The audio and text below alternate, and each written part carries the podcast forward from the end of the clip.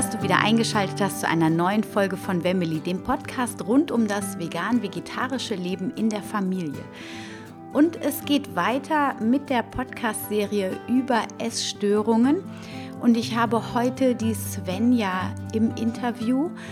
Ähm, Svenja hat eine sehr bewegende Geschichte. Sie ist sehr reflektiert und hat wirklich viel an dem Thema Essstörungen gearbeitet und an ihrer Essstörung gearbeitet. Und ähm, es ist wirklich ein sehr wertvolles Interview geworden, wie ich finde.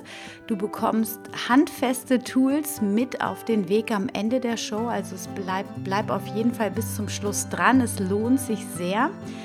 Und ähm, ja, ich hoffe, dir gefällt insgesamt die Podcast-Serie auch. Und wenn du deine Geschichte auch teilen möchtest, dann schreib mir sehr, sehr gerne eine E-Mail an info.wemily.de oder schreib mir einen Kommentar auf meinem Blog www.wemily.de, wie dir die Podcast-Serie gefällt und ähm, vielleicht auch Anregungen, was du dir noch so wünschst. Und ich freue mich sehr, wenn du dich mit mir connectest über Instagram oder Facebook. Und jetzt wünsche ich dir aber erstmal ganz viel Erkenntnis mit dem heutigen Interview.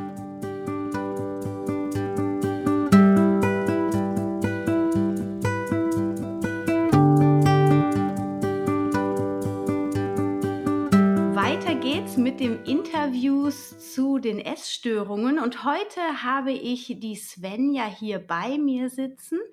Und ähm, ja, Svenja, ich freue mich total, dass du hier bist. Das ist total crazy, jemandem mal in die Augen zu schauen. Normalerweise mache ich das ja immer online und das ist äh, total cool.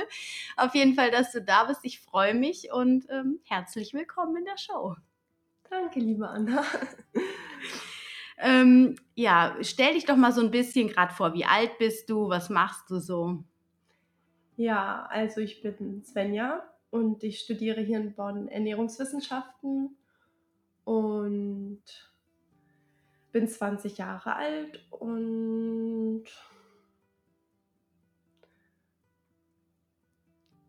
das ist gut. Wunderbar. Und bei dir im Studium gibt es ganz viele, die essgestört sind wahrscheinlich. Ja, ich glaube tatsächlich, das ist so ein Vorurteil, aber manche Vorteile bestätigen sich auch runter. Ja, also ich weiß, damals war es irgendwie so eine grobe Schätzung, 85 Prozent der Mädels, vielleicht auch der Jungs, das weiß ich nicht, aber der Mädels, die Ernährungswissenschaften studieren, die sind essgestört und ähm, in meinem Umfeld war das damals tatsächlich auch. Also alle haben irgendwie übermäßig aufs Essen geachtet. Naja, ähm, was hast du denn für eine Essstörung gehabt oder hast du sie noch? Ja, also ich würde das gar nicht so definieren als ein, auf eine bestimmte Sorte an Essstörungen. Ähm, es war halt sehr bedacht aufs Essen, was ich esse. Und es hat sich quasi zwischen den drei verschiedenen Arten, also Anorexie, Bulimie und ähm, Binge-Eating, alles so stattgefunden, je nachdem, in was für einer Phase und Laune ich war. Es war eigentlich so ein, ja, ich würde mich nicht genau einem zuordnen mhm. wollen. Und ähm, wie alt warst du, als dir das aufgefallen ist, dass du eine Essstörung hast? Damals war ich 14 und ähm, was schon echt sehr jung ist. Aber es war irgendwie, ich musste sehr früh, sehr reif sein durch die Trennung von meinen Eltern.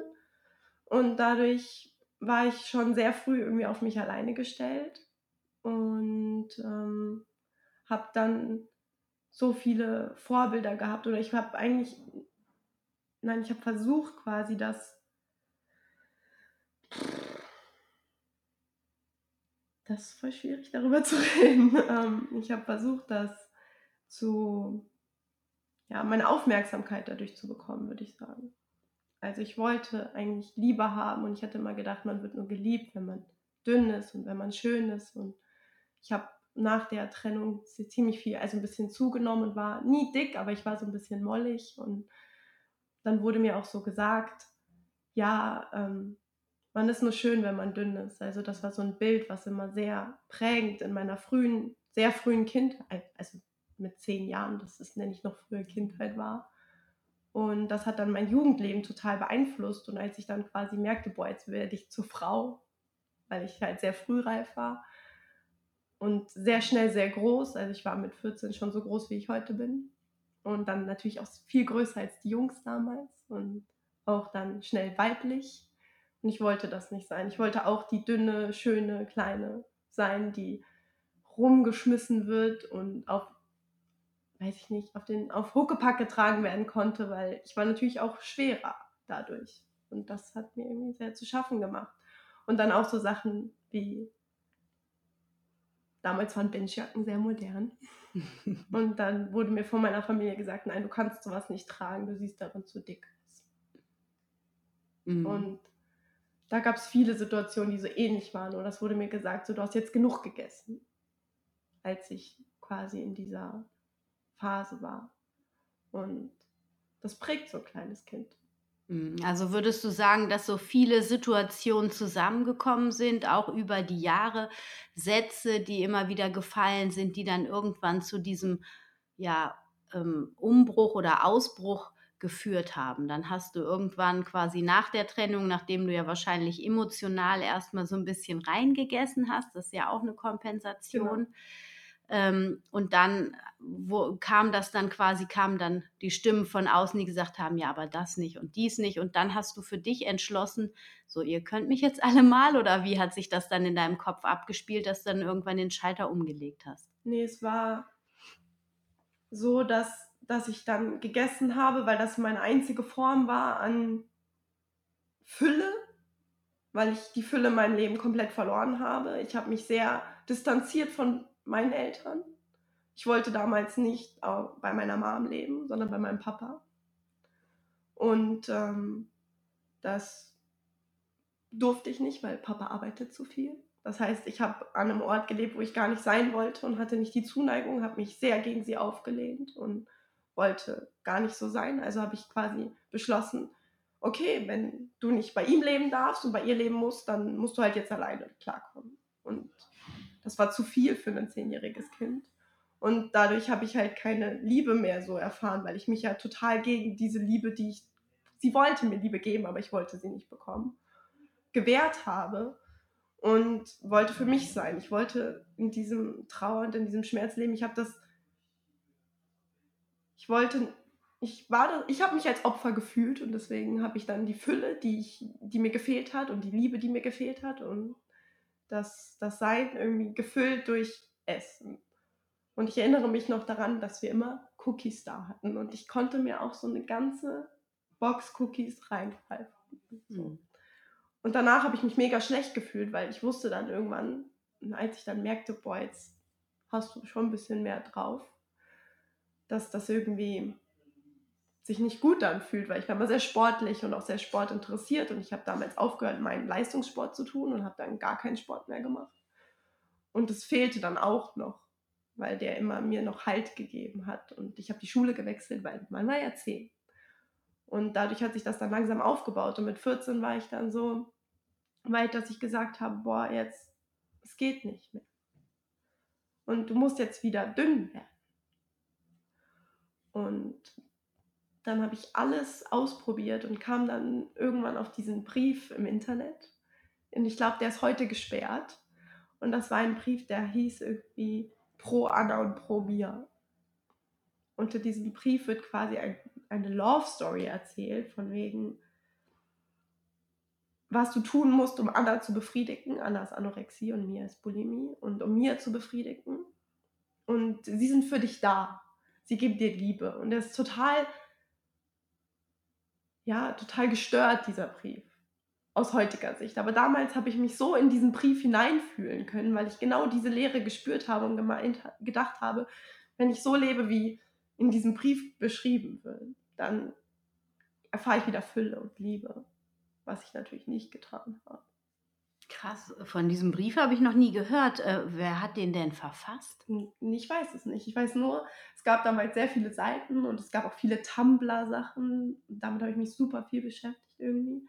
Und wo diese extremst mageren Mädels waren. Und ich habe gedacht, so, die werden gesehen, die fallen auf. Ich wollte auch auffallen. Ich wollte gesehen werden, weil ich das Gefühl hatte, ich bin unsichtbar.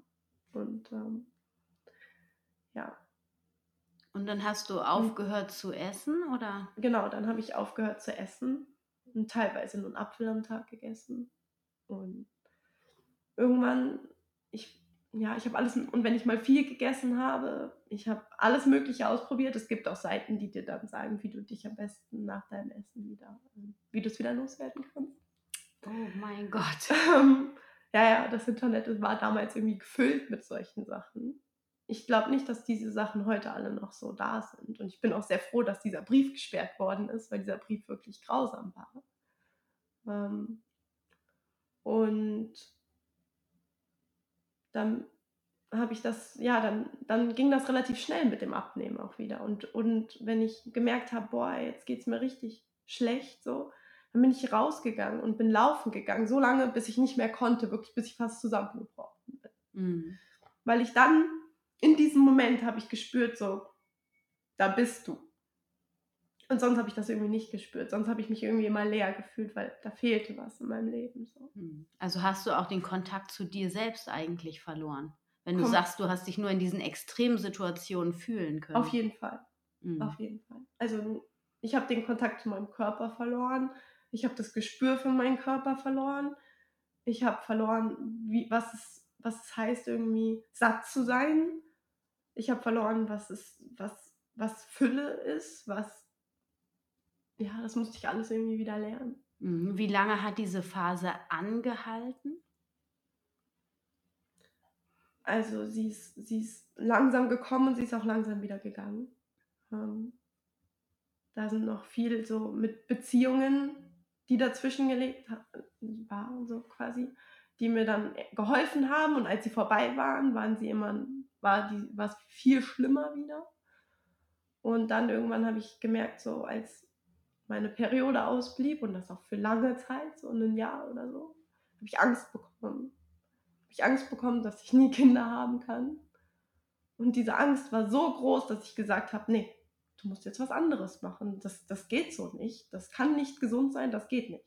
Mhm. Weil ich dachte, wenn du dir das verbaust, dann wirst du nie in deinem Leben die Liebe spüren, die du gerne spüren möchtest. Mhm. Das war irgendwie ganz klar. Und ich hatte immer Zeiten, in denen ich reflektierter war und Zeiten, in denen ich weniger reflektiert war. Ich habe auch Tagebuch damals geschrieben, was ich letztens auch extra nochmal gelesen habe, um mich daran zu erinnern. Und da habe ich das so gemerkt, so eigentlich war alles schon da. Ich wusste das und ich wusste, was ich machen kann dagegen. Aber ich hatte halt, wie gesagt, wenn ich mich echt schlecht gefühlt habe, dann war ich überhaupt nicht reflektiert. Und wenn ich mich, wenn ich wieder ein bisschen zu Kräften gekommen bin, dann war ich sehr reflektiert. Hm. Und ähm, wie war so dein tiefstes Gewicht? Bei was für einer Größe? Ja, also ich bin 1,70 ungefähr und mein tiefstes Gewicht lag bei 52 Kilo. Mhm. Also ich fand nicht, ich sah obenrum sehr abgemagert aus. Also mein, mein, mein Gesicht war irgendwie komplett zusammengefallen und meine Wangenknochen kamen richtig gut raus. Auch mein Schlüsselbein extremst und das war sehr, ja, sehr wenig so. Und es sah auch, und ich war sehr blass dadurch. Mhm. Und eigentlich habe ich eher so einen bisschen dunkleren Haar, aber da war ich sehr, sehr, sehr blass. Und auch die Augen haben nicht mehr gestrahlt. Und es war einfach, ich sah fahl aus. Mhm. Und konntest die, du das damals sehen? Nein. Damals habe ich nur gesehen, so an meinem Bauch ist noch minimal Fett. Mhm. Und dieses Fett darf da nicht sein. Und warum sieht man eigentlich nicht diese, diese Lücke zwischen den Oberschenkeln, die ja so mega toll ist? Mhm. Und warum sieht man nicht meinen untersten Rippenbogen? Mhm. Das wollte ich unbedingt, dass der Bauch sich nach innen wölbt. Und ähm, okay, du hast jetzt gesagt, du als deine Periode ausgefallen ist, hat da sich in dir was gewandelt. Da hast du die Reißleine quasi gezogen. Wie bist du dann weiter vorgegangen? Du bist quasi durchs Internet, kann man schon fast sagen, also natürlich mit deiner Biografie, aber durchs Internet schon so ein bisschen auch angetriggert worden, in die Essstörung reinzukommen. Bist du auch mit Hilfe des Internets wieder rausgekommen? Hast du dir Gleichgesinnte da gesucht und dich ausgetauscht oder wie bist du da vorgegangen? Hm. Ich habe mir nie Gleichgesinnte gesucht. Ich hatte eine Freundin, die sich geritzt hat, die da war, die gesagt hat, Svenja, du hast ein Problem. Und diese Freundin hatte eine Therapie und war dann so, ja, komm, wir suchen dir jemanden. Aber es gab nie die Therapieform. Gesprächstherapie war nicht das Richtige für mich. Ich habe da Psychologen ausprobiert und war immer enttäuscht. So. Ich habe nicht das Gefühl gehabt, sie sehen mich. Und ähm, meine damalige Lehrerin meinte dann zu mir, ja, vielleicht musst du irgendwas ausprobieren im Sinne von Massage oder so. Sowas, was, was dir gut tut, was deinem Körper gut tut, dass du deinen Körper wiederfindest. Und ähm, meine Mama hat damals mit Yoga angefangen. Und so bin ich auch auf Yoga gestoßen. Und durchs Yoga habe ich am Anfang so gelernt, so, du sitzt da und du spürst in deinen Körper rein und du bist präsent in diesem Körper und das ist dein Körper und du liebst deinen Körper und du hast nur diesen einen Körper. Und meine Yoga-Lehrerin ist eine sehr weise Frau und die hat mir unheimlich viel Liebe zu meinem eigenen Körper wieder gezeigt durch die Übungen, durch ihr, ihre positiven Affirmationen und einfach durch diese Umgebung, in der ich war. Es war halt dieser wunderschöne alte Raum, in dem wir saßen und diese Übungen gemacht haben und immer wieder uns auf unser Herz zentriert haben und auf unseren Körper. Und ich habe gelernt, meinen Körper wieder zu sehen, weil ich habe ihn, ich habe ihn verloren. Und dann habe ich ihn wieder gesehen und dadurch habe ich gemerkt, so, wow, was für eine Energie da ist und wie toll er einfach ist und er funktioniert und er macht das, was ich möchte. Und ich hatte noch eine andere Freundin und seitdem ich 14 bin, bin ich Vegetarierin. Und diese Freundin war so, ey, lass uns mal vegan ausprobieren. Und dann kam ich tatsächlich irgendwann auf dieses Buch von Attila Hildmann und heutzutage bin ich gar kein Fan mehr von ihm. Aber damals war das so diese 30-Tage-Challenge und ich so, ja, komm, du probierst das jetzt aus, was soll denn passieren? Und es hat mir so gezeigt, so, du kannst essen und es schmeckt und es ist gut für deinen Körper und es nährt. Und es hat mich in, eine, in, eine, in so ein Mindset gebracht, so Essen ist nicht schlecht. Und wenn du das Richtige isst, dann stärkt es dich nur und macht dich schön. Und meine Haut wurde viel besser und mein, mein, auch mein Geist wurde viel besser, weil ich das Gefühl hatte, ich habe keinen für mich ist, für mich ist tierische Lebensmittelessen immer auch das Leid der Tiere, was sie erlebt haben, mitzuessen. Und durch die vegane Ernährung hatte ich eine sehr friedvolle und schöne Art der Ernährung. Und ähm, total liebevoll. Und diese Ernährung hat mir quasi so gezeigt, dass, dass die Liebe, die ich durchs Essen aufgenommen habe, auch in mir wieder dann gewachsen ist und dass ich dadurch zu einem starken und gesunden Menschen werde, weil meine Periode ist auch wieder gekommen. Gott sei Dank. Und dadurch fühlte ich mich wieder wohl und ich hab, bin wieder zu Kräften gekommen. Und durch Yoga und diese Ernährung habe ich so viel Geistliches gemerkt, dass ich viel in meinem Gehirn, was, was immer da war, in meiner Seele, es war immer da, es wollte nur gesehen werden und entdeckt werden. Und ich hatte das Gefühl, ich konnte ich sein. Und ich glaube, dadurch, dass ich dadurch so viel gewachsen bin, dass ich jetzt eigentlich sehr reflektiert darüber reden kann und das, das irgendwie zeigen kann. Mhm. Also es ist in der Tat sehr reflektiert und ähm, ich finde auch sehr beeindruckend, wie stark du da in die Reflexion gegangen bist und das so für dich annehmen konntest. Ähm, wie sieht es in deinem Kopf aus, wenn du isst? Also du bist jetzt 20, vier, nee, sechs Jahre ist das jetzt her, dass die Essstörung begonnen hat. Ähm, ist da Ruhe, wenn du isst, oder gibt es da immer noch Phasen oder ist es immer eine Stimme, die sagt, hier, pass auf, nicht zu viel essen, auch wenn es gesund ist? Wie sieht das da aus? Mm, die meiste Zeit esse ich einfach nur, weil es Spaß macht. Also wenn ich Hunger habe und dann merke so, das ist gut, was ich esse. Ich bin immer noch sehr kontrolliert in dem, was ich esse. Ich esse aber auch alles, was vegan ist. Ich bin immer noch vegan. Und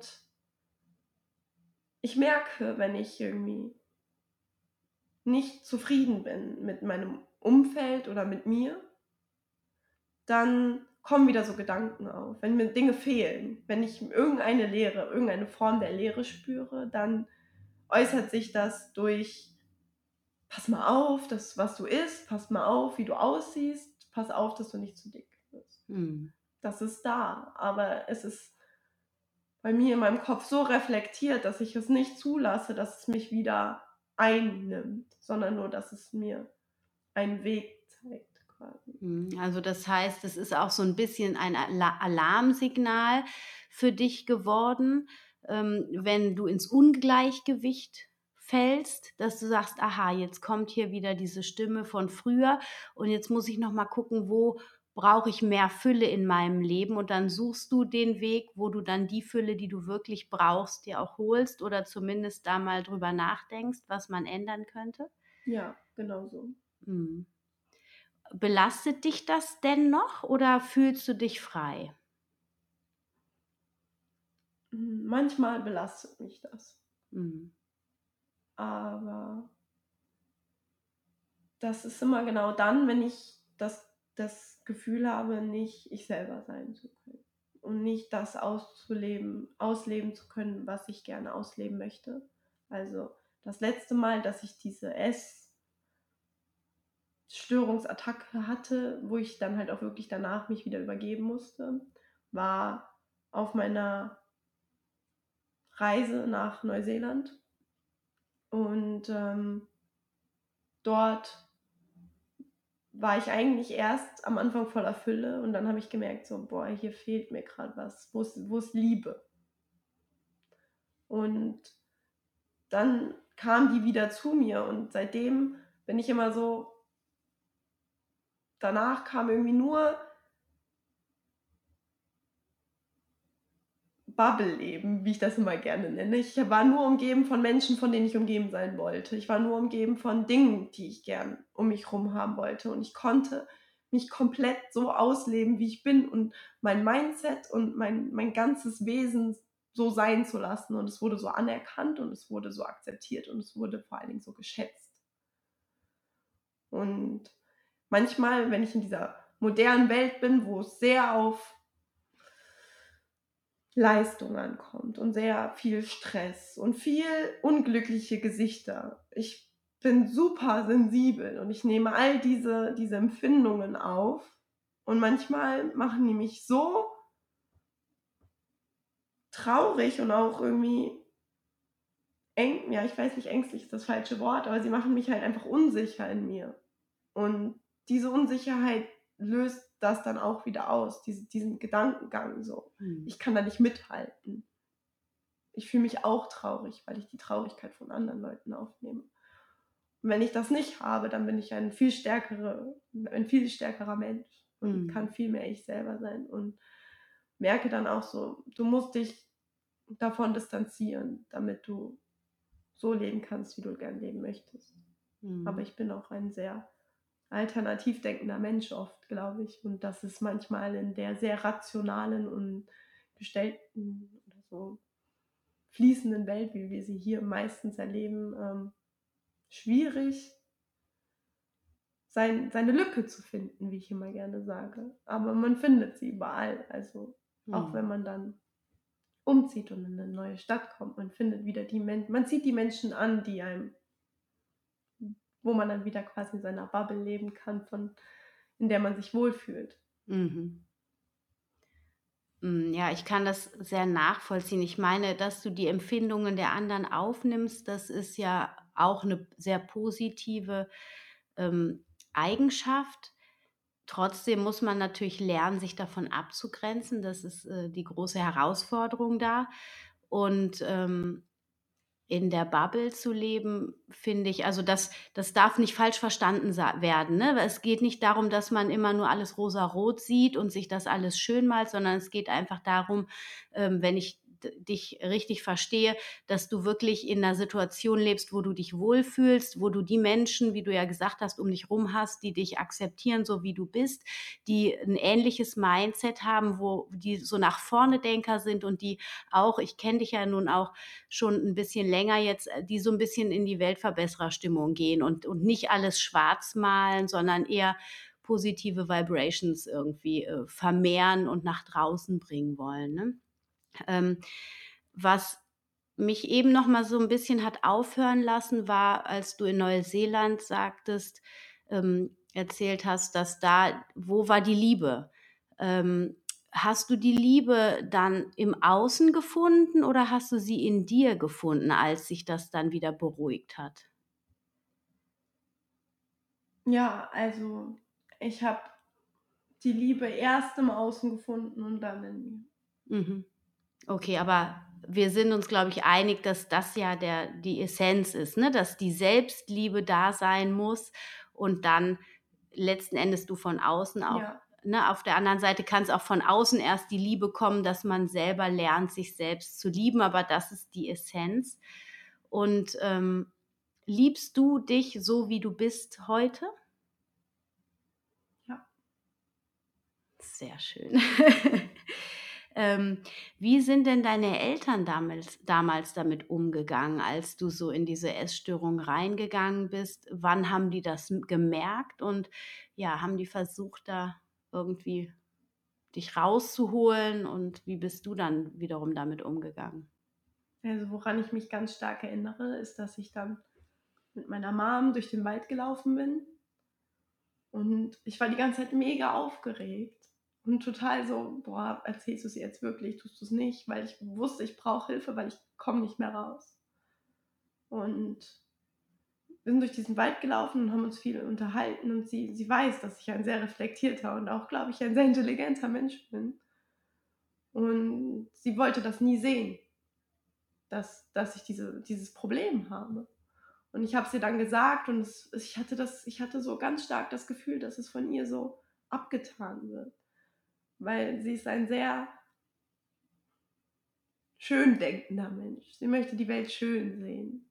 Und sie hat, ich hatte das Gefühl, sie sieht dieses Leid in mir nicht.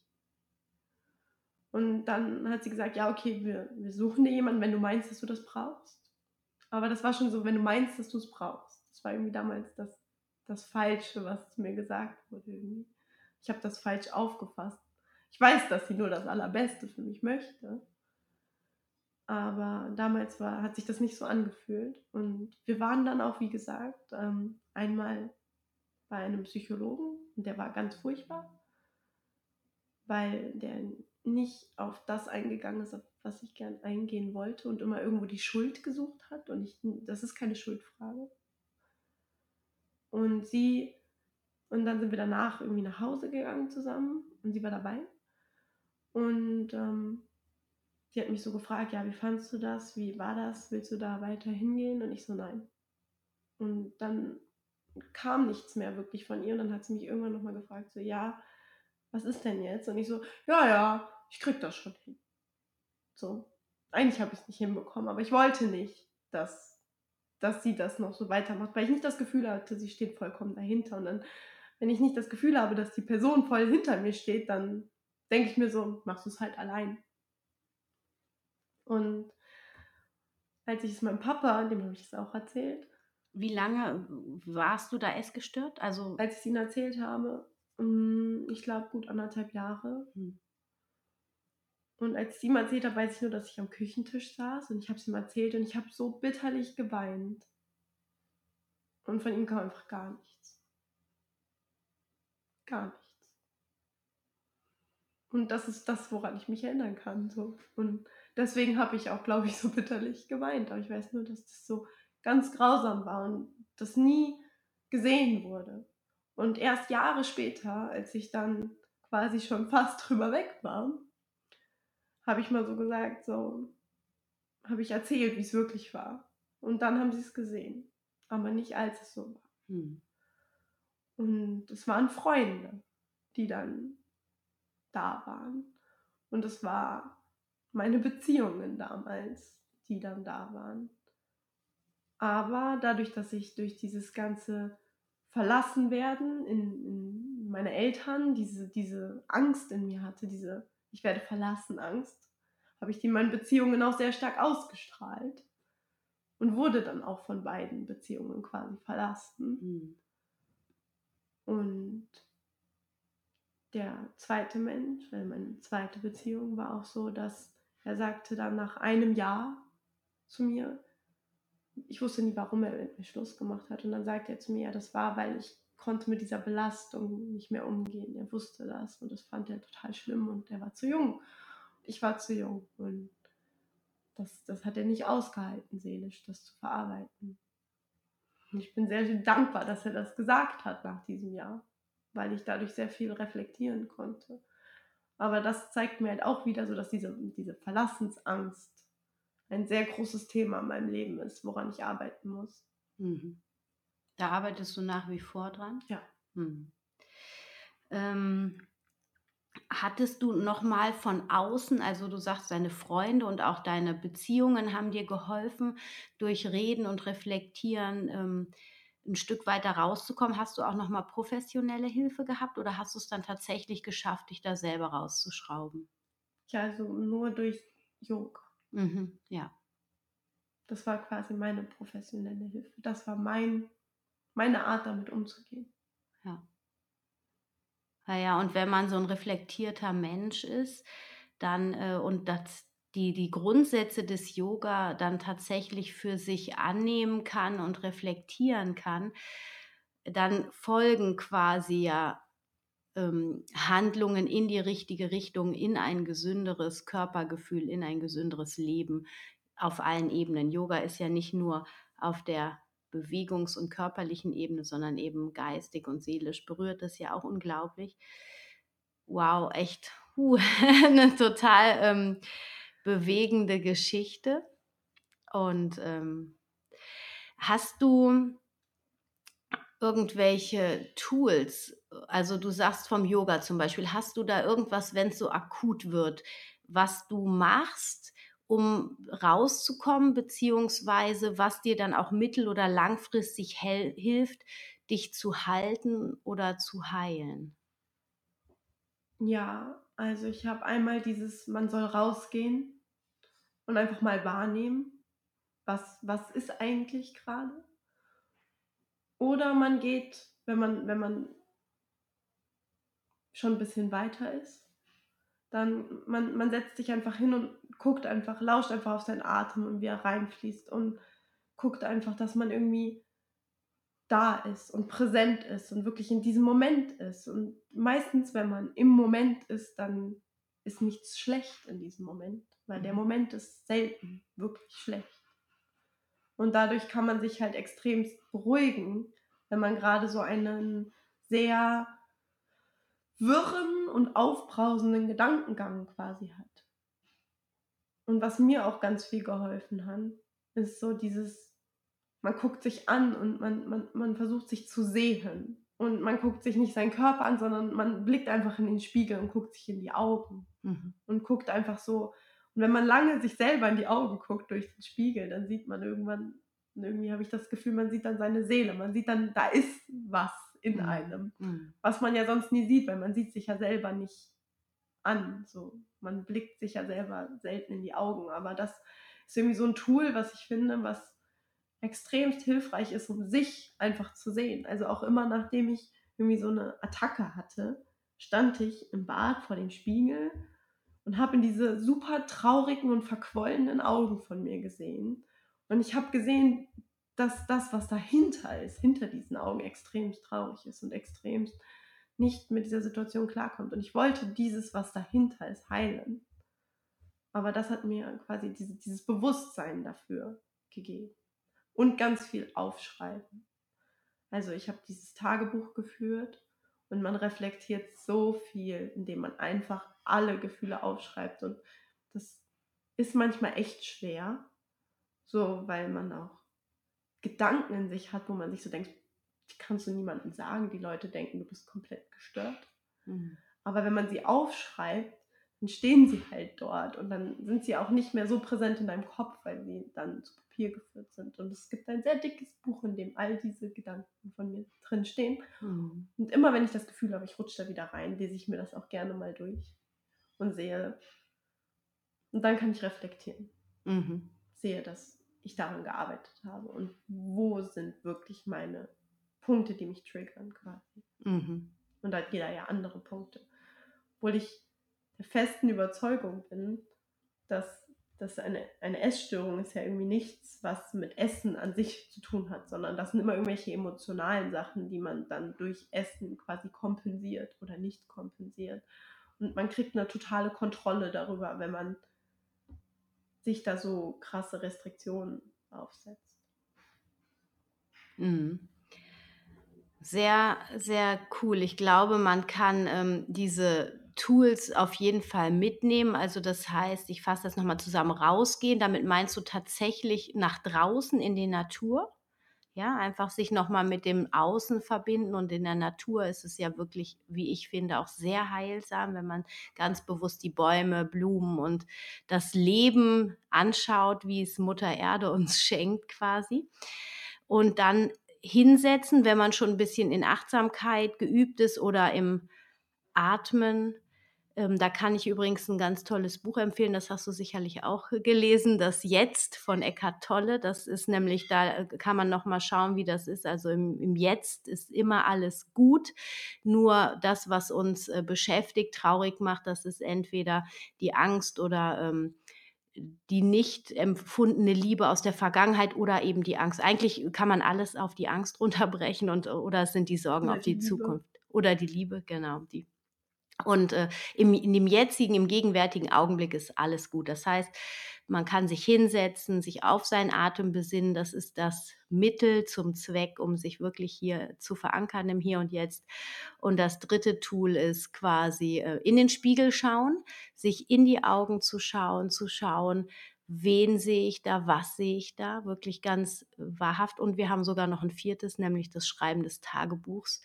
Alles rausschreiben, sich nicht zu schämen für das, was da in einem ist. Ich kann das nachvollziehen. Also ähm, du hast jetzt das alles schon sehr reflektiert und sehr, ja, sehr herzerwärmend, finde ich auch schon beschrieben.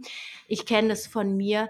Ich habe manchmal so eine Zerrissenheit in mir gespürt, so Hassattacken mir selbst gegenüber. Ähm, ich will aber da, ich will das bei dir jetzt so stehen lassen. Es hat eine wunderschöne Energie und ähm, auf diese Wut und äh, so, das, das ist natürlich auch alles in so einer ähm, Essgestörtheit drin. Ähm, aber ich würde, glaube ich, sehr gerne, es sei denn, du sagst, nee, lass uns da noch mal reingehen, aber sonst können wir es gerne so stehen lassen. Ähm, ich bin total happy.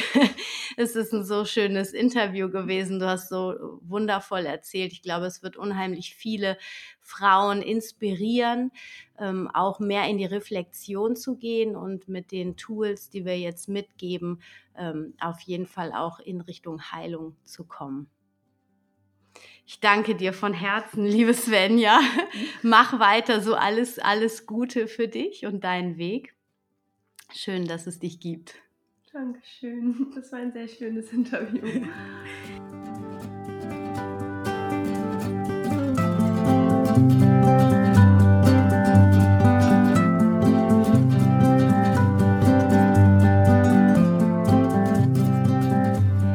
Schön, dass du wieder dabei warst und ich hoffe, es hat dir gefallen. Du konntest einiges an Tools für dich mitnehmen, falls du betroffen bist. Ansonsten auch hoffe ich, dass du das Interview genießen konntest und auch so für dich vielleicht was gelernt hast. Die Tools stehen nochmal in den Show Notes, auch ähm, der Link für das Buch von Eckhart Tolle, wo wir drüber gesprochen haben, was ein sehr wertvolles Buch ist für jeden sollte, das sollte eigentlich auf dem Nachttisch von jedem Menschen liegen. Es ist so wertvoll. Es hat mir auch damals so viel gegeben, als ich das gelesen habe. Und ähm, ja, wie auch schon am Anfang erwähnt, also connecte dich super gerne auf Facebook oder auf Instagram mit mir. Ich freue mich von dir zu lesen, ähm, gerne auch in Form von Kommentaren oder E-Mails unter www.wemily.de kannst du dich mit mir connecten.